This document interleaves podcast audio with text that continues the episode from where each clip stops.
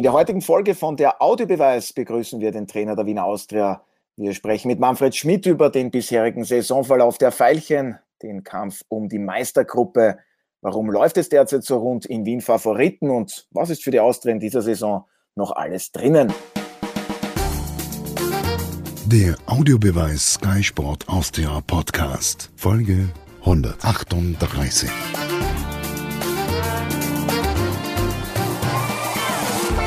Herzlich willkommen bei einer neuen Ausgabe von der Audiobeweis auf Sky Sport Austria. Martin Konrad, Sky-Experte Alfred Tata und meine Wenigkeit Otto Rosenauer begrüßen heute den Trainer der Wiener Austria, Manfred Schmidt. Hallo und vielen Dank, dass Sie sich heute Zeit genommen haben und vor allem alles Gute nachträglich zu Ihrem Geburtstag. Vielen Dank und herzlichen Dank für die Einladung. Ja, ich hoffe, Sie haben schön gefeiert noch am vergangenen Sonntag. Ja, es war relativ ruhig, sagen wir so, so wie man beim gewissen Alter dann zu feiern beginnt. Man würde es mehr genießen, Spaß haben, mit Freunden zusammensitzen. War nicht exzessiv. ja, das glauben wir. Also auch in diesem Sinne ein herzliches Servus wie immer auch an Martin und Alfred. Ich hoffe, es geht euch beiden gut und ihr seid top motiviert. Alfred. Naja, was soll man da sagen, bei top motiviert? Das ist unser, Grund, das ist unser Grundzustand. Das ist jetzt nicht etwas Herausragendes. Gut, wenn du, wenn du sagen würdest, wie der Jesse Marsch, wir sind top, top, top motiviert, ja, dann verstehe ich das. Genau. Gut, dann machen wir es wie Jesse Marsch und sind top, top, top motiviert. Hallo Manfred Otto. Schmidt. Ja, danke. Sehr schön, Martin. Manfred Schmidt, wie viel Spaß macht es Ihnen derzeit, Trainer der Wiener Austria zu sein? Ja, es macht mir natürlich sehr, sehr viel Spaß. Also wenn man wenn man den Verlauf der Saison sieht, äh, wie wir reingestartet sind, war das natürlich alles andere als einfach. Das, das ist natürlich immer Traum von mir, mal aus der Trainer zu sein und, und da zu stehen und, und mit den Fans zu feiern. Äh, war schon immer ein Ziel von mir. Die Situation war sehr, sehr schwierig am Beginn, aber jetzt äh, ist alles ein bisschen besser geworden, hat sich alles ein bisschen entspannt, die ganze Situation in dem Verein. Ich habe schon das Gefühl, dass sich da was entwickelt und, und dass der Verein so ein bisschen erwacht. Das ist definitiv erkennbar, dass da eine Entwicklung stattgefunden hat. Im zweiten Bundesligaspiel in diesem Jahr gab es jetzt wieder einen 2 0 Sieg, dieses Mal zu Hause gegen die Harzberger. Warum funktioniert es so gut bisher im Frühjahr? Man hat ja auch noch keinen Gegentreffer erhalten. Ja, ich glaube, in erster Linie ist es jetzt so, dass wir ja längere Zeit zusammenarbeiten, dass wir am Anfang äh, große Probleme hatten. Das war kein äh, Teamgefüge. Die Mannschaft war eigentlich neu zusammengestellt. Wir haben viele Spieler weggeschickt. Das war an der Zahl, glaube ich, 16 Spieler. Äh, haben viele junge Spieler dazugehört. Das ist ganz klar, dass, dass, dass er gewisse Zeit braucht, dass jeder seinen Platz findet, dass du eine Gruppe wirst, dass, wie man so schön sagt, dass jeder so seine Hörner abstoßt. Und jetzt habe ich schon das Gefühl, dass, dass da ein Team auf dem Platz steht. Die Vorbereitung war richtig gut. Sie halten zusammen es läuft einer für den anderen, es kämpft einer für den anderen und jetzt mit dem großen Ziel vor Augen äh, vereinfacht es mir natürlich die Arbeit, aber die Jungs haben wirklich gut gearbeitet in der Vorbereitung und deswegen äh, ich, also kann ich mir auch vorstellen, dass das deswegen so gut läuft.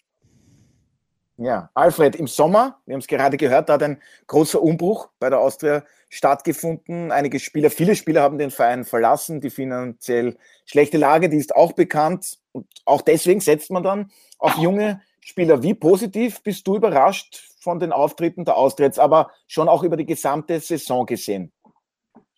Zum einen wünsche ich mir natürlich, dass diese großen Traditionsvereine in Österreich, äh, die Austria ist einer davon, Rapid natürlich, auch äh, der LASK, Sturm und so weiter, also jene, die schon sehr lange in Österreich ähm, für guten Fußball sorgen, dass diese Vereine nicht untergehen. Und das ist ja an der Kippe gestanden bei der Austria. Das hat man äh, vom finanziellen her, da war einiges sehr schwierig zu meistern. Das dürfte jetzt irgendwie so in die richtige Richtung gehen. Nur das Finanzielle beziehungsweise das äh, Drumherum ist nicht entscheidend dafür, was dann auf dem Spielfeld passiert. Und auf dem Spielfeld ist wirklich was Gravierendes passiert wenn wir bedenken, mit welchen Möglichkeiten das Team in die Saison gestartet ist, man nach sechs Spielen keinen Sieg hatte noch und dann es plötzlich Klick gemacht hat und das Team sich gefunden hat. Und ich glaube, ich nehme den Ball auf von Manfred Schmidt, dass es ein Teamgefüge im Laufe der Herbstsaison sich herauskristallisiert hat. Und dieses Teamgefüge hat ohne großes Aufsehen oder ohne unter Anführungszeichen zu glänzen, zu funktionieren begonnen. Und wenn einmal ein Gefüge da ist, dann können sich auch die Spieler, die in diesem Gefüge die Rollen spielen, ihren Entwicklungen frei Lauf lassen. Und das ist vor allem auch bei einigen jungen Spielern geschehen. Da habe ich sehr viel Freude, was da passiert. Aber natürlich auch die gewissen Alten, die man geholt hat, zum Beispiel Mühl in der Innenverteidigung, die haben einiges äh, bewegt, genauso Fischer, ein für meinen Geschmack ganz wichtiger Baustein in dieser Mannschaft. Also man sieht, dass äh, auf äh, kontinuierliche Arbeit hin auch etwas zu entstehen möglich ist. Und das ist bei der Austria geschehen und der Mastermind ist ganz klar für mich der Manfred Schmid und wir werden das sicher noch jetzt im Detail dann auseinander dividieren. Definitiv, das werden wir. Und die Frage, die ich dir jetzt stelle, die werde ich natürlich auch dem Trainer der Austria dann äh, nach deiner Antwort stellen. Warum hat es Klick gemacht? Was war für dich so das ausschlagende äh, Spiel oder Match, dass du sagst, da hat sich dann die Mannschaft gefunden und ist auch äh, in dieser Phase gewachsen? Es ist nicht ein singuläres Spiel. Ich glaube, ein Hauptaspekt, und das habe ich bei vielen Wortmeldungen auch angesprochen, war die Art und Weise, wie der Trainer nach solchen Spielen vor die Kamera sich gestellt hat und das alles analysiert hat. Und du hast nie den Eindruck gehabt, da steht ein Mann, der ist ratlos oder verzweifelt und so weiter. Nein, der Manfred Schmidt hat die Flagge genommen, ist vorne weggegangen und das spüren dann auch die Spieler. Wenn sie einen Trainer sehen, der zuversichtlich ist, der Optimismus aussprüht, der den Spielern dann in den Trainings und vor den Spielen auch zuspricht, dass sie an ihre Stärken glauben sollen, dass noch nichts verloren ist, etc., etc., das ganze psychologische Pipapo. Daher denke ich nicht, dass es ein singuläres Spiel war, sondern eine Art und Weise, ein Team zu coachen über einen längeren Zeitraum.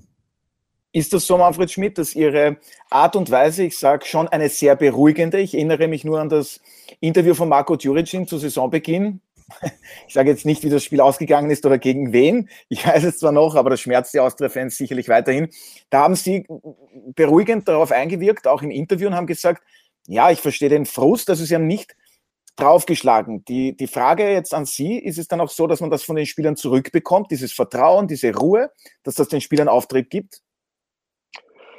Ja, bin ich hundertprozentig davon überzeugt, dass das viel mit Menschenführung zu tun hat. Aber äh, als ich hier begonnen habe, die ersten Spiele, der Alfred hat es eh schon gesagt, äh, sind ja nicht so verlaufen, wie sie es alle vorgestellt haben. Und, und dass da den einen oder anderen vielleicht gegeben hat, der gesagt hat, ist das überhaupt der richtige Trainer? Kann der das? Kann der eine Mannschaft formen? Der war ja jahrelang nur Co-Trainer und das all die Dinge, die da immer wieder hochgekommen sind. Aber ich weiß, die Erfahrung, die ich sammeln durfte, auch in der Phase, wo ich zwei, dreimal bei Austria Wien nicht Trainer wurde und oft knapp dran war, bin ich nicht verzweifelt, sondern habe mir gedacht, ich muss mich verbessern, ich muss äh, mich so anbieten oder so positionieren und in meiner Entwicklung äh, weiterkommen, dass sie irgendwann nicht mehr Nein sagen können. Und es war zum Glück so, vielleicht auch aufgrund einer schwierigen Situation.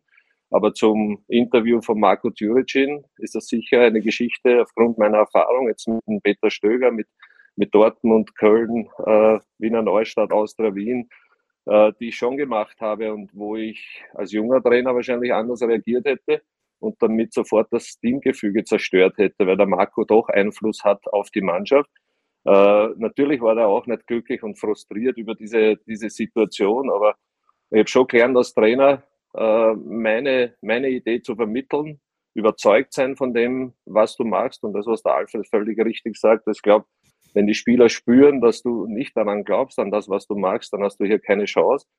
Und solche Situationen habe ich einige gehabt im Laufe meiner Karriere in allen Stationen, wo ich war. Und deswegen, äh, ja, früher hätte ich ihn vor der Kamera noch zerstört. Jetzt ist es so, dass ich weiß, dass der Marco ein wichtiger Spieler ist, dass er äh, gewisse Persönlichkeit hat. Das ist für mich überhaupt kein Problem.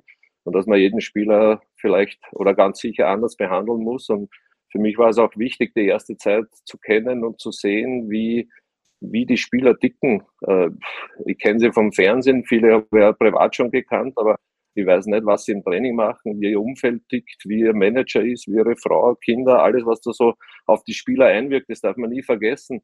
Und das zieht eine gewisse Reaktion hinten nach und, und das habe ich einfach gelernt. Und am Ende hat man dann gesehen, dass der Marco wichtige Tore geschossen hat und ein wichtiger Spieler in dieser Mannschaft ist. Martin, dieses Fingerspitzengefühl, diese Erfahrung, die Manfred Schmidt auch als Co-Trainer unter Peter Stöger zum Beispiel gesammelt hat, ist er genau der richtige Trainer jetzt für die Austria und ich hoffe es für ihn natürlich auch noch für die kommenden Jahre, aber auch mit dieser Kaderstruktur, mit den jungen Spielern. Passt da genau Manfred Schmidt auch in Verbindung mit Manuel Ortlechner genau jetzt zur Austria? Also wenn ich jetzt Nein sagen würde, dann hätten wir eine Klage. Also deswegen sage ich jetzt Ja. Wirst immer ich kann mit Kritik leben. na, also, äh, offene, ehrliche Meinung ist hier gefragt. Ja, na, natürlich. Äh, und ich meine, es ist ja jetzt ja vieles schon gesagt worden. Manfred Schmidt hat selbst gesagt, dass er eben viel gelernt hat, viel Erfahrung hat und im Übrigen viele, das heißt die meisten Trainer, ganz wenige Ausnahmen gibt es, die äh, nicht als Assistenztrainer gearbeitet haben oder davor auch im Nachwuchs, weil man eben da auch Erfahrung sammeln kann, um eben dann in vielleicht Krisensituationen, wie sie auch für den Manfred zu Beginn der Saison war, oder keine einfache Situation, weil man eben nicht so viel gepunktet hat, um eben dann die Ruhe zu haben, um dann vielleicht eben auch die richtigen Worte zu finden. Und zwar in der Öffentlichkeit, gegenüber Fans, Medien, aber natürlich auch intern, denn das ist ja das Entscheidende, damit dann auch eben sich etwas dahingehend verändert, dass es positive Ergebnisse gibt. Das heißt, all das, was jetzt da gesagt worden ist, kann man ja nur unterstreichen, auch was da Alfred gesagt hat. Das ist natürlich eine Mannschaft mit einem Trainer, die sich auch im Laufe der Saison gefunden hat. Ich gebe aber trotzdem noch ein paar Punkte dazu. Erstens, es war und ist auch alternativlos gewesen. Die Austria hat in den letzten Jahren ja viel versucht, es ist nichts gelungen und äh, das letzte Jahr dann, die letzte Saison war schon sehr schwierig und es war jetzt klar, es gibt keine Alternative zu den Spielern, die aktuell vorhanden sind im Herbst und insofern musste und durfte Manfred Schmidt auch so arbeiten. Da sieht man dann wieder, wie gut es ist, Kontinuität zu haben. Die Frage ist nur, hätte sie es auch gegeben unter anderen Vorzeichen? Also das ist einmal das eine. Und das zweite ist, auch das muss man erwähnen, die Austria hat jetzt 27 Punkte Zwei weniger als der Aufsteiger aus Klagenfurt, gleich viele wie die SV Ried. Da könnte man jetzt auch kritisch anmerken. Gleichzeitig sieht man aber, die Austria hat mehr Punkte als Rapid und der Lask, weil diese beiden Teams mehr Niederlagen haben als die Austria. Und ich sage mal so, wäre bei diesen beiden Mannschaften, deren Qualität, ich glaube, da wird der Manfred mir auch zustimmen, jetzt rein von der Betrachtungsweise des Kaders ja höher ist als jener von der Austria, wäre bei diesen Teams der Herbst nicht so gelaufen, wie er gelaufen ist, dann hätten die mehr Punkte und dann würden wir jetzt da sitzen und würden sagen, bei der Austria geht vieles in die richtige Richtung, aber es wird trotzdem noch ein hartes Stück Arbeit im Frühjahr in der Qualifikationsgruppe, den Klassenhalt zu schaffen. Im Moment schaut es so aus, als ob die Austria aufgrund der Auslosung es aus eigener Kraft schaffen kann, schon Mitte März den Klassenhalt gesichert zu haben reden wir gleich über die Möglichkeiten, das Erreichen der Meistergruppe der Austria. Aber jetzt könnte man auch im Umkehrschluss sagen, Austria Klagenfurt spielt bisher eine überragende Saison. Hätten die nicht so viele Punkte geholt und die Rieder so überragend gespielt, wir leben ja nicht im Konjunktiv. Aber es stimmt schon, der Lask und Rapid haben Schwächephasen gehabt. Ähm, jetzt kommen wir zur Meistergruppe, zur möglichen Meistergruppe, das Erreichen Manfred Schmidt. Zwei Spiele gibt's noch im Grunddurchgang. Jetzt gibt's dann das Heimspiel gegen den WAC und dann geht's auswärts zu Admira. Muss die Austria jetzt in die Top 6 kommen? Man liegt aktuell auf Rang 5. Na, wir, wir müssen immer noch nicht. Also wenn man, man vor der Saison gesagt hätte, dass wir so eine Ausgangsposition haben, wie, wie wir sie jetzt haben, hätte das sofort unterschrieben. Aber wir wissen auch und man weiß auch, wie lange das dauert, eine Mannschaft, einen Verein aufzubauen, eine Mannschaft aufzubauen, dass es jetzt so schnell funktioniert. Äh, habe mir auch nicht gedacht, dass die Jungen so schnell funktionieren, aber das Schöne ist, dass wir zwei Spiele im Frühjahr gewonnen, also jetzt in, in der Meisterschaft gewonnen haben. Wir haben noch zwei Spiele, wir haben es selber in der Hand. Äh, wir werden überhaupt nicht auf die anderen schauen, wir werden nicht auf die Tabelle schauen. Wir wissen, wenn wir unsere Spiele gewinnen oder zumindest eins davon, äh, sind wir zu vielen Prozenten in, in, in der Meisterliga, in, in, im oberen Playoff und das ist unser Ziel. Also wir schauen nicht links, nicht rechts. Wir müssen unsere Aufgabe erledigen und das ist unser Ziel und äh, wer kann ich dazu eigentlich gar nicht sagen. Der Blick geht immer nur geradeaus, nicht links und nicht rechts. Alfred, zwei Runden, habe es gerade gesagt, sind noch zu absolvieren im Grunddurchgang. Klagenfurt, Ried, Rapid, Austria und der Lask. Ich hoffe, ich habe jetzt keine Mannschaft vergessen. Wir sind nicht beim Highlander, also nur einer, es kann nur einen geben, sondern das Rechenbeispiel, das heißt hier drei aus fünf. Die Austria, um es kurz zu machen, ist deiner Meinung nach dabei in der Meistergruppe oder nicht? Ähm, ganz kurz gemacht, mit dem nächsten Spiel zu Hause gegen Wolfsberg kann man fix dabei sein. Ich habe mir das angesehen. Sollte man dieses Spiel gewinnen, dann geht es noch darum, wie Klagenfurt Ried spielt. Aber letztlich ähm, glaube ich, dass ein Sieg gegen den WRC reicht, weil man ja, wenn man das dann äh, hochrechnet, im Vergleich zu Ried zum Beispiel die bessere Performance hat, Performance hat gegeneinander, ähm, genauso gegen den Lask oder auch gegen ähm, Klagenfurt, wo dann vielleicht das Torverhältnis entscheiden würde. Also drei Punkte für die Wiener Austria sind für mich, wenn sie die holen gegen den WRC, bereits das Ticket für das Meisterplayoff. Martin, ich weiß, du bist immer top vorbereitet, auch was ja, Eventualitäten betrifft. Ich habe es mir vorher auch ein bisschen durchgerechnet. Am Ende könnten es tatsächlich dann drei, vier Mannschaften, vier Mannschaften mit 30 Punkten sein. Austria, Ried, Klagenfurt und der Lask. Die Rapid-Fans, die hören jetzt weg, da komme ich dann nur auf 29, aber dann wäre es dann, wär's dann in der Meistergruppe. Ja, dann, dann ist es gut, dass man äh, Mathematik in der Schule gehabt hat, damit man dann auch in den direkten Teil, im Übrigen ja mit der Auswärtstorregel, die gilt ja heuer noch. Ja. Also es ist, es ist natürlich schon sehr diffizil, aber ich, ich würde sagen, das auszurechnen, das, das ist zwar nett, ähm, könnte man oder sollte man vor allem auch machen vor dem letzten Spieltag. Schauen wir mal, was jetzt passiert. Es könnte jetzt schon der ein oder andere rausfallen äh, am 21. Spieltag. Und die Austria wiederum kann, wie es der Alfred gesagt hat, auch machen. Wobei ich sage, die Austria hat zwei Matchbälle. Der erste ist sicherlich der schwierigere als der zweite jetzt rein von, von den Fähigkeiten her, die man Wolfsberg und der Admira zuschreiben kann. Nichtsdestotrotz ist natürlich dann auch das Spiel gegen die Admira erst eines, das man äh, gewinnen muss, wenn es dann darauf ankommen sollte. Fakt ist, es bleibt auf jeden Fall spannend, der Kampf um die Meistergruppe. Und weil ich vorhin schon die Defensive erwähnt habe, die Austria blieb zuletzt ja zweimal ohne Gegentor, also in der Bundesliga in diesem Jahr. Und insgesamt gab es für die Veilchen erst 22 Gegentreffer. Das bedeutet Rang 2 hinter dem Meister aus Salzburg. Manfred Schmidt, ich kenne Sie auch noch als Spieler. Ich weiß, Sie waren ein Laufwunder, zweikampfstark. Sind Sie einer, der zuerst an die Defensive denkt? Oder ist das jetzt reine Interpretationssache von mir? Boah, also ich bin nicht jemand, der nur defensiv denkt oder ich sehe mich gar nicht als ein Trainer, der nur gegen den Ball denkt. Ich will natürlich Ballbesitz, das sieht man, glaube ich, in unserem Spiel. Ich bin auch kein Trainer, der nur Pressing spielt. Natürlich ist es moderner Fußball, gehört dazu.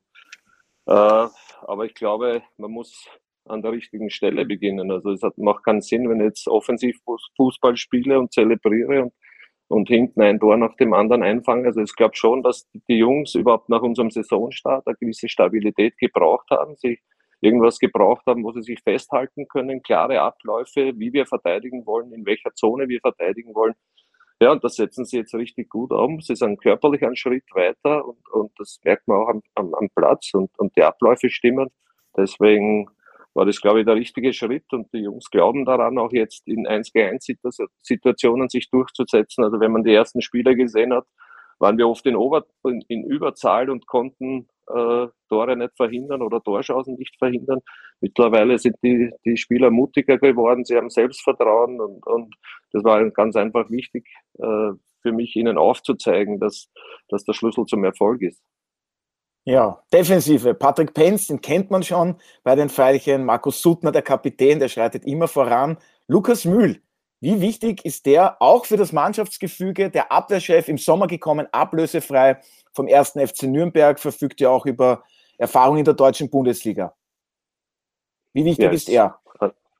Absoluter Top-Transfer auf dem Platz, neben dem Platz. Äh, ein Deutscher wie, wie im Bilderbuch, wie man es ihm vorstellt. Da sage ich immer deutsche Eiche zu ihm. Also der ist sehr konsequent, der fordert die jungen Spieler immer auf, 100 Prozent zu geben im Training. Der regelt für mich einige Dinge in der Kabine und auf dem Platz, glaube ich, sieht man, sieht man vieles, was er verkörpert und das ist ganz, ganz wichtig für die Mannschaft. Alfred, Lukas Mühl, das steht wohl außer Frage, ist ein ganz wichtiger Spieler in der Defensive der Austria. Aber dein Lieblingsspieler bei der Austria ist ein anderer. Nämlich, du hast es ja schon am vergangenen Sonntag verraten. Braunöder. Jawohl. Du hast aufgepasst, was du gesagt hast. Danke. Ja, unglaublich. Also, beschreib uns, beschreib uns kurz noch einmal, was dir so imponiert, auch an seiner Spielweise.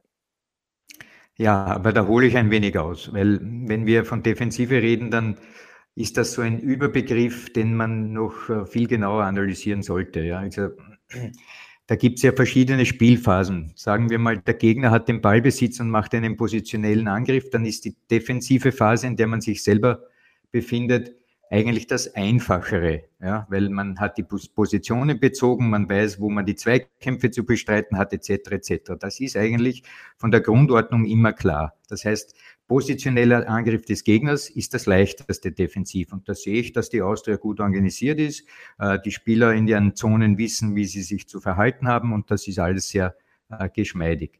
Das größere Problem ist, wenn man selber einen Angriff gestartet hat und den Ballverlust hat. Und ähm, in vielen Fällen ist es dann so, dann schaut man nur, wie ist also der Übergang vom Ballbesitz vom eigenen zum Ballbesitz des Gegners, die sogenannte Umschaltphase. Da wird meistens der Fokus auf jene Spieler gelegt, die unmittelbar im Bereich des äh, Ballbesitzwechsels agieren.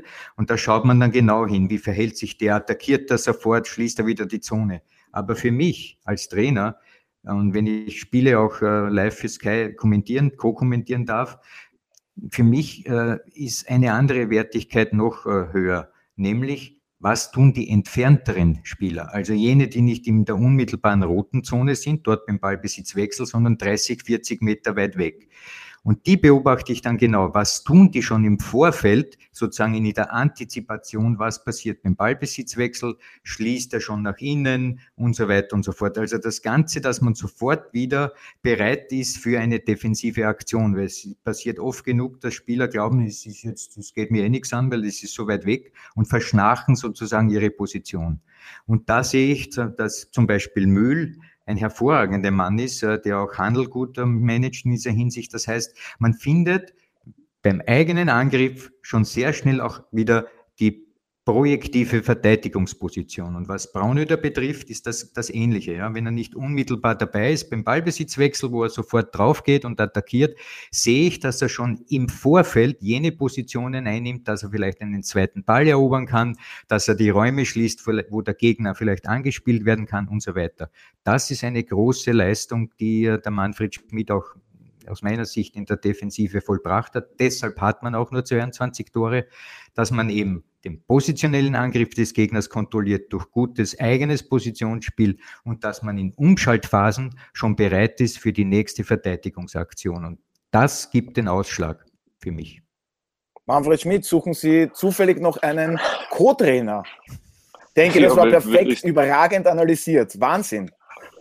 Auf jeden Fall. Also ich glaube, das ist der wichtige Aspekt, dass man nicht immer nur da drauf schaut, wo der Ball gerade ist. Und, und das Wichtigste für die Spieler ist es, ganz besonders für die Defensivspieler, dass man sie sensibilisiert, dass sie sich umschauen, dass sie sich orientieren. Die Restverteidigung, wenn ich im Angriff dabei bin, kann ich mir einschalten.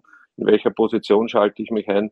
Und wo sind meine Gegenspieler? Also nicht nur den Blick auf den Ball, sondern Gegenspieler auch im Blick haben. Es gibt einige sehr interessante Spieler, das habe ich aus meiner Erfahrung in Deutschland, aber jetzt auch in Österreich, äh, die sich immer wieder im Ballbesitz des Gegners gut wegschleichen, völlig allein stehen und dann, so wie es jetzt äh, üblich ist, den ersten Ball sofort in die Tiefe bekommen und du stehst dann einfach schlecht, weil du nicht gut positioniert bist, weil du den Spieler aus den Augen verloren hast.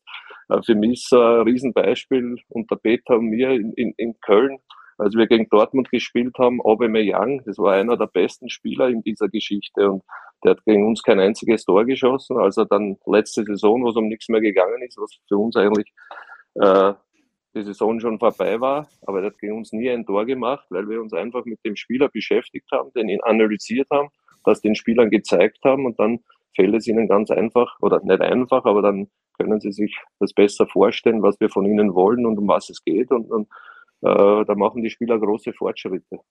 Ja, Misimovic würde mir zum Beispiel noch einfallen beim VfL Wolfsburg. Die wurden ja damals auch mit dem Meister. Gut, der hatte auch vorne noch einen Edin Dzeko und einen Grafitsch. Martin, weil wir jetzt über Spieler gesprochen haben, wäre es für dich die Entdeckung bei der Wiener Austria? Wir bereiten uns ja auch immer sehr akribisch vor, aber jetzt ernst gemeint die Frage, hattest du zum Beispiel einen Mucharem Huskovic vor der Saison so auf dem Zettel? Kanntest du einen Ivkic? Ähm, Matthias Braunöder? Wer ist da für dich die Entdeckung der Saison bis jetzt? Natürlich nicht. Das sind jetzt alle Spieler, die die, die Chance bekommen haben. Manche haben sich natürlich aufgedreckt, manche wie der Huskovic. Den Scheibe bis zu seiner Verletzung. Scheibe, genau, den, den, wollte ich nämlich auch noch erwähnen, der sehr unglücklich verletzt worden ist, wo auch, glaube ich, sogar der Manfred Schmidt äh, mehr gesehen hat als vielleicht manch anderer Trainer innerhalb der Austria. Insofern äh, finde ich das auch, auch gut, dass es so ist, dass es die Chance gegeben ist. Ich, ich finde aber auch jetzt wieder zum Beispiel ganz interessant, dass ein Alexander Grünwald äh, einen, einen, einen wievielten Frühling hat, ich weiß es gar nicht. Jedenfalls, äh, auch da, da beginnt wieder etwas und ich halte es auch für ganz wichtig, weil es auch für gewisse Spiele diese Position er natürlich mit seiner Erfahrung hervorragend ausfüllen kann. Wir können das jetzt alles weiterloben und das wird auch im Frühjahr so, so glaube ich, gut funktionieren und ich traue, wie gesagt, der Austritt zu, dass sie die Meistergruppe kommt und dann ist sowieso alles möglich. Das sind ja dann, wenn man so möchte, die Chancen auf, auf den Europacup. Wenn ich mir natürlich aber auch die Vertragssituationen ansehe, dann könnte ich jetzt sagen, die nächsten Themen beginnen natürlich schon. Wir, wir haben Spieler, wie die schon gelobt worden sind, aber die eigentlich die Defensive stabil machen. Baines, Sutner, auch der Teigl, deren Verträge auslaufen. Wir haben einen Martel, korrigier mich, Manfred, wo der Leihvertrag ausläuft. Das ist natürlich dann schon auch eine, eine, eine Angelegenheit, wo ich sage, das wäre schade, wenn natürlich eine Mannschaft, die sich jetzt so gefunden hat, wenn die dann im Sommer doch eine, erneut einen Umbruch erleben müsste. Und meine, es ist halt oft so, aber auf der anderen Seite würde ich das gerne sehen, wie sich diese Mannschaft in dieser Konstellation, diese Mischung aus Erfahrung und aus, aus jugendlichem Leichtsinn, wie sich diese Mannschaft dann vielleicht mit Beginn der kommenden Saison schon zeigen würde, wenn man eben schon eingespielt ist. Und das wäre für mich, glaube ich, und ich glaube auch für Manfred Schmidt, äh, mit Sicherheit dann eine ganz große Angelegenheit, um, um vielleicht noch mehr zu überraschen zu können. Ja, dann fragen wir ihn gleich. Gibt es da schon Gespräche auch mit Manuel Ortlechner, dem, dem Sportdirektor? Wie ist da der Austausch? Geht da auch schon der Blick genau in diese Richtung oder zählt jetzt einmal wirklich nur jedes, also das nächste Spiel? Natürlich zählt für uns jetzt das nächste Spiel, aber es ist ganz klar, wenn, dass wir auch langfristig denken und, und für uns ist es klar und auch so, wie es auch gerade von Martin gesagt wurde, äh, wir müssen schauen, dass wir die Spieler langfristig binden, dass wir ihnen eine Plattform bieten, wo sie sich entwickeln können. Äh, für mich wäre es natürlich das Schönste, wenn ich, wenn ich die Jungs jetzt über längere Zeit behalten kann, aber wir sind halt so blauäugig, dass, dass man schon sieht, dass wir wirklich, wirklich Top-Talente in dem Verein haben. Aber ich glaube trotzdem, dass sie noch Zeit brauchen, dass sie sich entwickeln müssen im körperlichen Bereich, in der Persönlichkeit und für mich wäre es zu früh, wenn der eine oder andere jetzt schon gehen würde, aber ich kann auch verstehen, äh, wenn der äh, Verein aus der deutschen Bundesliga kommt, das ist natürlich was anderes, eine andere Dimension und da kann ich mir auch vorstellen, dass der eine oder andere Manager nervös wird, weil es ja natürlich eine andere Geschichte ist, ob du im eigenen Verein verlängerst oder einen Transfer ins Ausland machst. Das ist auch irgendwie zu verstehen, aber ja, es würde mich sehr freuen, wenn Sie hier bleiben. Wir werden alles tun. Wir sind dran und, und äh, werden versuchen, alle zu halten, so gut als möglich. Und wenn, wenn jemand sagt, äh, ich möchte da nicht mehr dabei sein, ich suche mir was anderes, dann werden wir alles dran setzen, neue Spieler zu finden. Also unbedingt halten muss ich auch keinen, der nicht da sein will, weil ich glaube, dass da mit diesen Spielern, die eh schon aufgezählt worden sind und viele andere äh, richtige Austrianer wieder aufwachsen. Und, und äh, schönes Beispiel gehabt, wenn, wenn ein Junge zu mir kommt nach dem Spiel und sich bedankt, dass er, dass er für Austria Wien spielen darf und, und dass das sein Traum war, dann bedeutet auch mir das sehr, sehr viel, weil ich ja selber vom Typ her so war. Ich weiß, dass es jetzt nicht mehr so einfach ist wie früher, aber diese Jungs müssen wir an uns binden, denen müssen wir den Weg aufzeigen, eine gute Plattform bieten, dann werden sie auch hier bleiben. Ja, und einen Huskovic konnte man ja verlängern, aber es gibt eben auch diese Beispiele, ein Wimmer, ein Bichler, die wechselten nach Deutschland und spielen dort wirklich sehr guten Fußball. Alfred, äh, was sicherlich auch dir aufgefallen ist, Variabilität, verschiedene Grundausrichtungen, Systeme. Die Austria, die ist da sehr flexibel und das ist ja nicht selbstverständlich, habe schon erwähnt, neuer Trainer ist gekommen, viele Spieler haben den Verein verlassen, äh, junge Spieler wurden hochgezogen. Äh, wie sehr hat dich das überrascht, dass man da eben sehr flexibel auftreten kann? Diese Frage habe ich äh, des Öfteren ja schon ähm, auch äh, analysiert. In dieser Hinsicht bin ich ein, ein Verfechter folgender Meinung. Die Frage nach einem System ist völlig wurscht. System 442, System 4231, System 4141, was weiß ich alles. Manchester City System 10.0, blöd gesagt.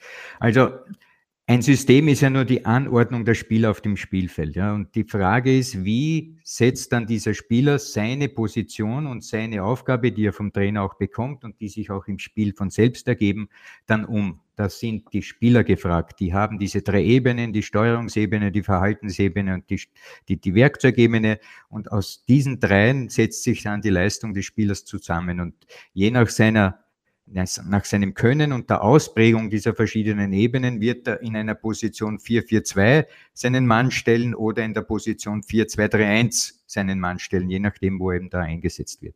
Also natürlich wird ein Trainer auch genau hinsehen, ähm, ob Spieler für manche Positionen äh, etwas mitbringen, das nötig ist oder eben, dass sie es nicht mitbringen, das nötig ist. Ich gebe jetzt das Beispiel beim Gegner Rapid.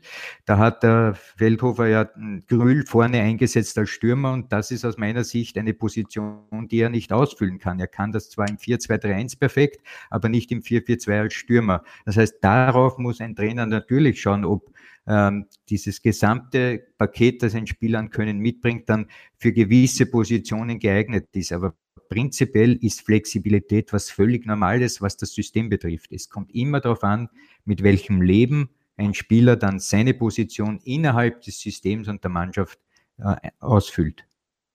Manfred Schmidt, Sie haben ja auch gesagt, ich wusste schon, dass Potenzial vorhanden ist. Ich wusste nur nicht, dass diese Entwicklung so schnell äh, hinhauen wird, stattfinden wird. Jetzt kann man frech fragen, haben Sie Ihre Mannschaft vielleicht unterschätzt? Und ich bin mir sicher, Sie würden auch noch gerne darauf eingehen, was Alfred jetzt gesagt hat zu den taktischen Ausrichtungen und Grundformationen. Ja, wäre, also ich bin nicht unzufrieden, wenn ich die Mannschaft unterschätzt habe. Äh, die Entwicklung ist wirklich gut und, und wenn ich jetzt sagen würde, ich konnte das voraussehen in der Situation, dann, also dann würde ich lügen, weil äh, ich habe mir das gewünscht und habe mir gehofft, dass der eine oder andere einschlägt, aber dass das so passiert und in dieser Menge ist, ist schwierig. Zu dem, was Alfred Tata gesagt hat, stehe ich zu 100 Prozent. Äh, Flexibilität ist, ist für mich extrem wichtig. Ich bin kein Trainer, der stur sein System spielt. Ich möchte, wie ich schon gesagt habe, nicht nur gegen den Ball spielen, ich möchte auch offensiv spielen. Aber für mich ist immer ganz, ganz wichtig, was habe ich für ein Material, was, was kann ich spielen, was habe ich für Tempo in der Abwehrkette, gegen welchen Gegner spiele ich. Also wenn ich, wenn ich heute sagen würde, mit unserer Kaderstärke, ich, ich spiele gegen jeden Gegner gleich, dann wird es schwierig werden gegen die eine oder andere Mannschaft, weil, weil wir einfach noch nicht die Qualität haben. Unsere Mannschaft entwickelt sich gut, aber man sieht ja auch, dass man dass wir gegen Hartberg anders gespielt haben, auswärts wie jetzt zu Hause. Da sieht man auch eine gewisse Entwicklung. Aber ich habe versucht, mit diesen, dieser Flexibilität äh, meinen Spielern zu helfen, aufgrund der Geschwindigkeit, aufgrund des Gegners, gewisse Räume einfach kleiner zu machen, damit sie das besser zulaufen können. Und äh, ja, irgendwann ist es schon einmal das Ziel, wo ich sage, ich möchte ein System entwickeln für Austria Wien, wo wir uns alle anfreunden können. Äh, aber da brauchst du auch die Kaderstärke und die Kaderqualität, wo du sagst, ich muss auf keinen anderen mehr schauen und das sehe ich in den nächsten Jahren noch nicht bei Austria Wien, weil wir einfach die finanziellen Möglichkeiten nicht haben. Aber so wie Alfred Data völlig richtig sagt, das ist, du musst einfach dein Spiel spielen, du musst gewisse äh, Prinzipien im Spiel haben und die müssen sie umsetzen, die müssen das System leben und das ist ja auch schon in den Spielen immer flexibler. Wenn man uns jetzt anschaut, es ist kein klares 4-2-3-1 und es ist oft ein, ein 4-3-3 oder 4-1-4-1 und deswegen musst du da im Spiel schon relativ flexibel sein und dann ist es für mich wichtig, dass die Spieler viele Systeme spielen können und auch im Spiel selber Entscheidungen irgendwann treffen können. Äh, wenn der Trainer nicht eingreifen kann aufgrund der Stadionsituation. Ja, ich muss jetzt kurz mal einwenden, nochmal kurz einmengen. Aber bitte nicht böse sein, dann Manfred. Material nicht zahlen. Ja, genau. Hast du schon mal Haus? Oh, Entschuldige. Ja, Entschuldige. Da ja. Ziegeln und Mörtel und was weiß ich. Mein, mein erstes Telefonat als Vereinsredakteur des SV Mattersburg, praktisch ich als Redakteur dafür zuständig, Alfred Data war Trainer. Ich habe ihn angerufen und habe gesagt, wie zufrieden bist du mit dem Spielermaterial?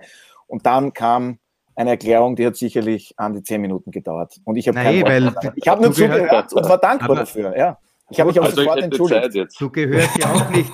Du, du gehörst ja auch nicht zum Reportermaterial, oder? da hast du vollkommen recht.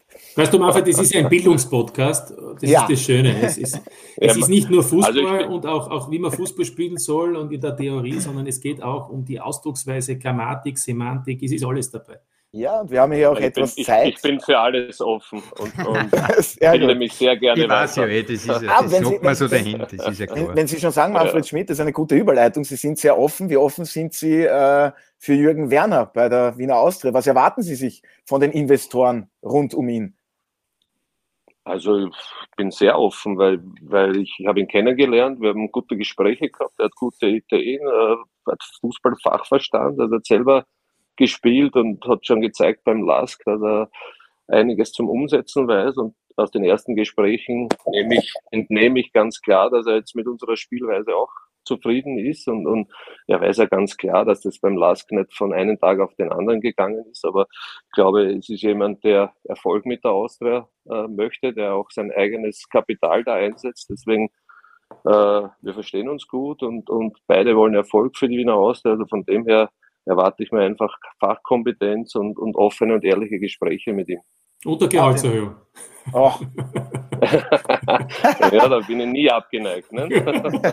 wer, wer ist das schon? Martin, auch du nicht, oder? Nein, nein, nein. Ja, aber, aber Martin, das, glaub, glaubst, du, glaubst du, kann das ähnlich funktionieren wie beim LASK, Jürgen Werner bei der Wiener Austria? Auch wenn das ja. natürlich jetzt ein Prozess ist, der länger dauert. Naja, und vor allem der Prozess darf erst offiziell im August gestartet werden, weil äh, außer der Jürgen geht noch zum ständig neutralen Schiedsgericht, aber, aber jetzt gehen wir mal davon aus, dass also diese Sperre dann offiziell im August vorbei ist. Na, wir wissen schon, dann darf er auch auftreten nach außen. Klar, der Lask ist unter Jürgen Werner, äh, denken wir nur an Oliver Glasner, hat Ried in den Bundesligisten verlassen, ist zum Lask in die zweite Liga gegangen und im ersten Jahr nicht aufgestiegen. Werner hat an Oliver Glasner festgehalten. Der Rest ist, glaube ich, bekannt, nicht nur was den Last betrifft, sondern auch was Oliver Glasner betrifft. Also ich will nur sagen, ähm, man, man weiß, dass das nicht von heute auf morgen geht. Äh, klar ist auch, es ist wahrscheinlich von, von ganz unten nach oben zu kommen noch einfacher, als sich oben dann zu halten. Das sieht man jetzt auch wieder beim LAS. Aber die Austria ist jetzt ja gerade auf einem Weg, einerseits sich finanziell zu stabilisieren und auch, sage ich einmal, sportlich wieder äh, ja, an die Europacup-Ränge einfach näher ranzukommen, auch wenn man mal dazwischen jetzt kurz in der Qualifikation gespielt hat, äh, über, über das Playoff. Aber im Großen und Ganzen muss man einfach sagen, dass, dass, dass die Austria natürlich schon den Anspruch haben muss, auch eine Rolle zu spielen, wie der WAC zuletzt, wie der LASK zuletzt. Also ich glaube, das, das sollte das Ziel sein und ich meine, da werde Manfred jetzt nicht wahrscheinlich was Neues sagen. Das ist auch sein Ehrgeiz, dass er dort ist, wo er auch mit dem FC Köln dann war und wo er vor allem auch selbst als Spieler war mit der Austria, weil da hat man ja schöne Europacup-Schlachten gehabt in den 90ern, muss man sagen. Auf jeden Fall. Also ich glaube, das Wichtigste ist ganz einfach, dass man, dass man, so wie ich schon gesagt habe, offen und ehrlich miteinander kommuniziert und, und Dinge anspricht. Ich bin da jemand, der überhaupt keine Probleme hat, wenn man Dinge kritisiert, aber es muss in der Sache sein und wenn es persönlich wird, dann habe ich so meine Probleme damit und, und wie gesagt, wenn jemand Kompetenz hat und Fachwissen hat und eine eigene Meinung hat, ist das auch okay für mich. Ich werde dann für mich entscheiden, ob das der richtige Weg ist oder ob mich das dann unterstützt oder nicht. Aber die Entscheidung muss ich letztendlich ich treffen. Ich stehe jeden Tag mit den Jungs auf dem Platz. Ich kenne sie persönlich jetzt sehr, sehr gut und ich weiß, was da jeden Tag passiert. Deswegen äh, bin ich für alles offen, aber die Entscheidung muss letztendlich dann doch ich treffen. Aber da habe ich nur eine Frage dazu, weil ja jetzt, man könnte sagen, es gibt ja schon die ersten auch personellen Veränderungen bei der Austria. Zuletzt, ähm, wenn Jürgen Werner natürlich auch in einer Funktion ist, nach außen hin als Sportvorstand, wie man das bezeichnen mag, General Manager, Sportdirektor, keine Ahnung. Was hat das dann auch für Auswirkungen für den Manfred Schmidt, für Manuel Ortlechner natürlich auch? Ist das eigentlich schon intern so besprochen? Kann man da überhaupt was dazu sagen? Oder, oder Manfred, sagst du, ich habe sowieso einen Vertrag bis 2023, insofern äh, bin ich da jetzt momentan recht cool und konzentriere mich auf die Trainings- und die Spieleinheiten. Nein, ich denke also gar nicht an meinen Vertrag, sondern mir macht es Spaß und, und es bedeutet mir sehr viel, hier Trainer zu sein, aber äh, ja, wie, jeder weiß, ist, ist der Jürgen Werner jetzt in beratender Tätigkeit noch. Also wir haben über das noch gar nicht gesprochen. Natürlich hat man gesehen, seit ich hier bin, hat sich da einiges verändert. Also Statement von Jürgen Werner hat mir ganz gut gefallen bei seiner An Antrittsrede oder Pressekonferenz, als er gesagt hat, äh, wir waren Intensivpatient und, und befinden uns jetzt im Aufwachraum. Also es sind einige Dinge, einige Prozesse, die man noch anstoßen muss. Man muss einiges verändern, Denkweisen verändern, eine gewisse Mentalität aus dem Club bringen. Man muss positiver werden, nach außen hin. Das Gefühl habe ich, das passiert jetzt. Der Club erwacht, die Fans gehen diesen Weg hundertprozentig mit und, und macht richtig Spaß, äh, das mitzuerleben. Ja, das merkt man auch bei der Austria, dass da wahrlich eine Aufbruchsstimmung erzeugt wurde und auch die Zusammenarbeit mit Manuel Ortlechner, die funktioniert richtig gut. Im Sommer wurden, äh, im Sommer sage ich, im Winter wurden ja auch noch zwei Spieler geholt. Wie kann man sich da die Zusammenarbeit vorstellen? Sind Sie dann einer, der sagt, ich hätte noch gerne den Spieler, den Spieler und er sagt, naja gut, den einen kann ich noch irgendwie organisieren? Nein, in erster Linie ist es so, äh, dass wir uns natürlich immer austauschen. Ich habe natürlich meine Ideen. Als Trainer hat man immer seine Wünsche, und, und aber ich kenne ja die Situation des Vereines. Ich äh, setze dann ganz klare Prioritäten, was ich für Spieler brauche, auf welchen Positionen. Äh, das diskutieren wir durch. Mir geht es da nicht um Namen oder dass Spieler kommen, die ich mir gerne wünsche, sondern ich, ich erwarte mir auf diesen Positionen Qualität, so wie wir es jetzt auch wieder gemacht haben. Und, und dann bin ich zufrieden. Also ich, ich, für mich ist es nicht wichtig, dass meine Spieler geholt werden oder dass die Spieler von Jürgen Werner oder von Manuel Ortlechner oder sonst wem kommen, sondern ich möchte diesen Verein weiterentwickeln. Ich möchte hier sportlich gut arbeiten können. Und das kann ich mit, mit guten Spielern, also nicht Material, sondern wirklich guten Spielern. Und, und äh, das ist mein Ziel. Alles andere äh, interessiert mich eigentlich nicht. Alfred, und wie beurteilst du die bisherige Arbeit von Manfred Schmidt bei der Wiener Austria als Cheftrainer? Ist ja seine erste Station, gut den FC Mönchhof als Spielertrainer, das ist mein Heimatverein übrigens, da hat ja alles in Wahrheit begonnen, wollte ich auch noch einmal erwähnt haben. Da wurde zum ersten Mal im Amateurbereich die Viererkette einstudiert. Ich war damals selbst auf dem Feld dabei, war großartig. Ähm, Alfred, also wie beurteilst du die Arbeit von Manfred Schmidt bisher bei der Wiener Austria und was traust du ihm alles noch zu? Deutsche Bundesliga vielleicht oder Serie A, ich weiß noch nicht. Also dort vielleicht Cheftrainer wird. Naja, das ist mir jetzt eine Nummer zu hoch und eine Projektionen in die Zukunft. Ich bleibe lieber in der Gegenwart und die Gegenwart im modernen oder im heutigen Fußball ist folgende. Ähm, gewinnst du, bist du der Hero, verlierst du, bist du weg. Mittlerweile ist der Fußball ja ein Tagesgeschäft geworden und ich erinnere mich, weil der Martin vorhin das erwähnt hat, ist ja natürlich völlig richtig, mit Oliver Glasner, dem wurde damals ein Vierjahresvertrag gegeben beim LASK und das erste Jahr ist er nicht aufgestiegen und dann hat man eben die Geduld bewiesen und gesagt, nein, wir werden es dann im zweiten Jahr schaffen. Und so ist es geschehen und die Erfolgsgeschichte hat ihren Lauf genommen. Aber prinzipiell ist das so im heutigen Fußball nicht mehr der Fall. Also da ist Higher and Fire die, die Devise. Man hat einfach keine Zeit mehr. Es wird alles dem Erfolg, den der Verein für sich definiert hat, untergeordnet und so gesehen muss man das auch immer interpretieren. Wo die persönliche äh, Geschichte von Manfred hingeht, da ist er natürlich auch äh, ein wesentlicher ähm, Weichensteller, sage ich einmal, weil sollte er weiterhin diese Erfolge haben und das Meisterplayoff erreichen und Meistergruppe. Äh, Meistergruppe, ja, ich, das Material bei mir dass auf jeden Fall, auf jeden Fall, wenn er eben erfolgreich ist, wird der nächste Schritt kommen. Und wenn er nicht erfolgreich ist, dann schaut es eben anders aus. Und so ist, so ist es in diesem Fußballgeschäft mittlerweile. Ähm, es ist sehr schwierig, weil von unten kommen immer neue junge Trainer nach. Ähm, oben suchen dann vielleicht irgendwelche Ausrangierte noch einen Job. Und hm, ja, das, wenn du drinnen bist, musst du versuchen, drinnen zu bleiben. Und das geht nur mit Erfolg. Und das ist die knallharte Wahrheit. Ja, einer, der derzeit ohne Trainerposten ist, ist ein ehemaliger Weggefährte von Manfred Schmidt. Abschließend werden wir natürlich jetzt noch über den neuen und alten Sky-Experten Peter Stöger kurz reden, denn der war gestern bei Talk und Tore exklusiv zu Gast. Und ja, Manfred Schmidt, wann hatten Sie eigentlich das letzte Mal Kontakt zu Peter Stöger? Mit ja, Peter Stöger? jetzt war ja, ja, wir hatten da einen Kongress am Mittwoch oder Donnerstag, da war er hier wir haben uns kurz begrüßt und geplaudert. Ich musste dann zum Training raus und jetzt hat er mir zum Geburtstag gratuliert. Also das waren die letzten Kontakte. Kontakt ist weniger geworden, weniger intensiv. Äh, warum eigentlich?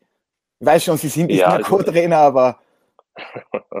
ja, ich glaube, dass wir beide äh, sehr schwierige Aufgaben hatten. Also ich bin in, Köln geblieben, ich bin ja dann doch acht Jahre geblieben, er war viereinhalb Jahre in Köln und dann waren wir ein halbes Jahr in Dortmund. Dann ist er zurückgegangen nach Wien. Ich bin in Köln geblieben, bin dann Chef, Chef-Scout geworden unter Armin Fee, bin dann wieder Co-Trainer geworden, dann bin ich jetzt nach Wien zurückgekommen, jetzt war er in Ungarn, also äh, deswegen war das ein bisschen schwierig, wir verstehen uns nach wie vor gut und, und ja, kann ihm nur das Beste wünschen, weil wir wirklich eine tolle Zeit miteinander verbracht haben. Ich glaube, dass es nicht viele Trainerteams gibt, die das erleben durften, was wir erleben durften, noch dazu in so einer verrückten Stadt wie Köln. Ja, und in naher Zukunft könnten Sie ja wieder vermehrt Kontakt mit ihm haben. Können Sie sich vorstellen, worauf ich hinaus möchte? Keine Ahnung. Ja, das Thema kommender Nationalteamtrainer, Nachfolger von Franco Foda. Also wir wünschen Franco Foda natürlich alles Gute, vor allem das Auswärtsspiel in Wales und dann könnte es ja gegen die Ukraine oder Schottland zu Hause gehen. Ähm, aber können Sie sich das sehr gut vorstellen? Er hat ja auch bei uns gesagt, klar, das ist ganz einfach das Ziel, wenn man in Österreich tätig ist, dass man einmal Trainer des Nationalteams wird. Und das ist überhaupt nichts gegen Franco Foda, da drückt er ihm natürlich die Daumen und schätzt auch seine Arbeit sehr. Ja, in erster Linie muss ich auch vorausschicken. Also ich habe mit Franco Foda einen guten, sehr guten Kontakt. Er hat mich auch angerufen, als die Co-Trainerstelle frei wurde. Wir haben sich dann darauf geeinigt, dass wir das nicht machen, weil, weil es mehr Analystenjob gewesen wäre als ein Trainer am Platz. Deswegen habe ich mich dann dazu entschieden, dass ich das nicht mache. Äh, ich wünsche ihm alles Gute und hoffe, dass er noch sehr, sehr lange Trainer ist. Aber ich weiß natürlich auch über, über die Träume des Peter Stögers und das ist nicht das erste Mal, dass er äh, im Gespräch ist als, als Teamchef und ja, kann man das, klar kann ich mir das vorstellen. Er hat ja schon bewiesen, dass er ein Team leiten kann. Ich glaube, dass du als Teamchef äh, die Spieler ja nicht lange hast. Du musst einen guten Draht zu den Spielern haben, du musst sie führen, du musst ihnen den Weg aufzeigen und, und vor allen Dingen musst du ein gutes Team auch um dich haben, das, das für dich arbeitet und, und in diesen paar Tagen, in denen du die Spieler hast, musst du äh, ihnen einfach das Gefühl, also müssen sie sich einfach wohlfühlen und, und, und ja, du musst ihnen deine Spielidee vermitteln. Und ich glaube, die Qualität äh, in Österreich die ist vorhanden. Ich würde es schade finden, wenn wir, wenn wir nicht erfolgreich sind, weil, weil ich glaube, dass es eine wirklich gute Generation ist an Spielern, die wir im Moment haben. Absolut. Martin, abschließend. Wir hoffen natürlich, dass Peter Stöcker noch sehr lange Sky-Experte bleibt. Jetzt ist er erst wieder zurückgekehrt zu uns und dass Franco Foda erfolgreich arbeitet. Aber wird Peter Stöger der Nachfolger, war noch immer von Franco Foda?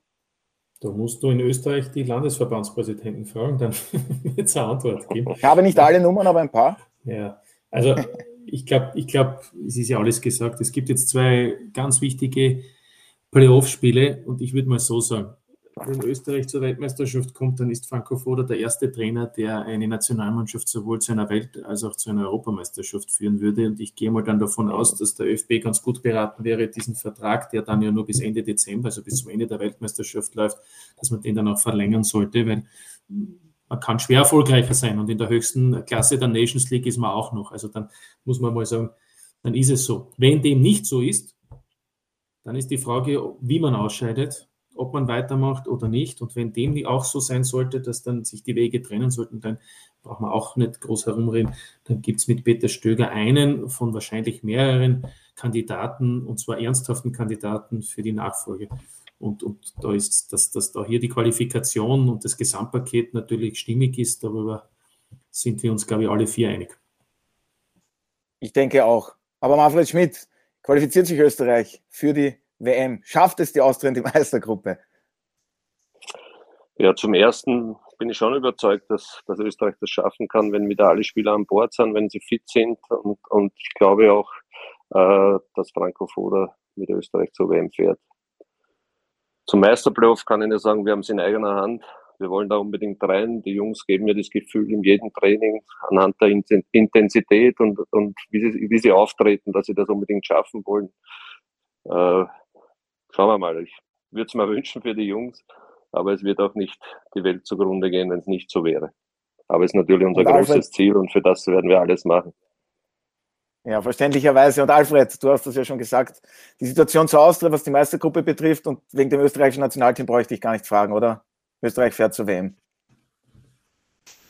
Na, bitte, Alfred, gib kein Tipp. Na, bitte, sorge, sorge für ein gutes Schlusswort. Das habe ich jetzt gar nicht bedacht, Martin. Bitte, Alfred. Gut, also, ich, mein Gehirn ist eh schon im Schlafmodus. Nein, Zuerst ist einmal weg. Was, was, soll, was soll man sagen? Natürlich hoffen wir, dass Österreich zur WM fährt, ist ja keine Frage. Ob äh, das äh, der Fall sein wird, das wird wirklich davon abhängen, ob unsere Schlüsselspieler in diesem Spiel auch wirklich da in Topform sind. Denn wenn ich sehe, dass Anatovic jetzt wieder den Siegestreffer gemacht hat für Bologna, Alaba bei ja, aber einen, Siegtreffer. einen Siegestreffer und das Alaba bei Real die erste Geige mittlerweile spielt und das. Äh, ja, schon immer. naja, ich meine, die Wahrheit ist, du hängst ja als Teamchef natürlich von der Verfassung ab der Spieler. Und wenn die zum Team kommen und eine gute Form haben und Freude haben, weil sie auch im Club äh, gut äh, performen, dann werden sie das auch mitnehmen zur Nationalmannschaft. Als Teamchef bist du ja immer abhängig von den Spielern, mehr als als Clubtrainer. Gut, dann soll es das für heute gewesen sein. Ich bedanke mich recht herzlich bei der heutigen Gesprächsrunde. Vielen Dank an Manfred Schmidt und alles Gute natürlich an Sie und Ihr Team für die kommenden Aufgaben. Vielen Dank, Dankeschön. Ja, und vielen Dank auch an Martin und Alfred. Eine Danke internationale auch. Woche steht an. Ich weiß, ihr seid top, top, top motiviert und wir freuen uns alle darauf. So also, danke auch an euch zwei. Danke. Wieder was gelernt heute. Und das seht ihr diese Woche auf Sky.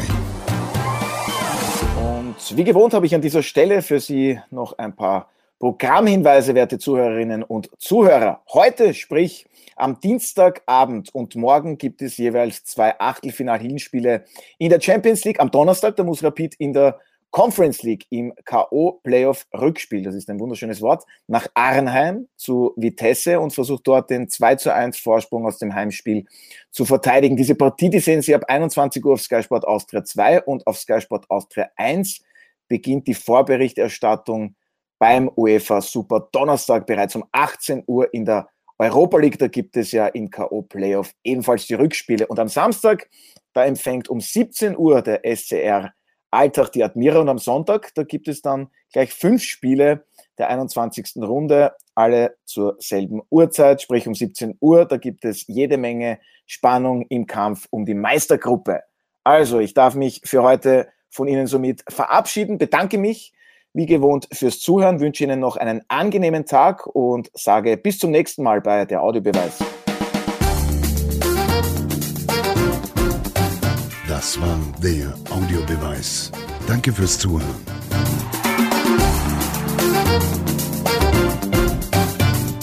Hört auch das nächste Mal wieder rein.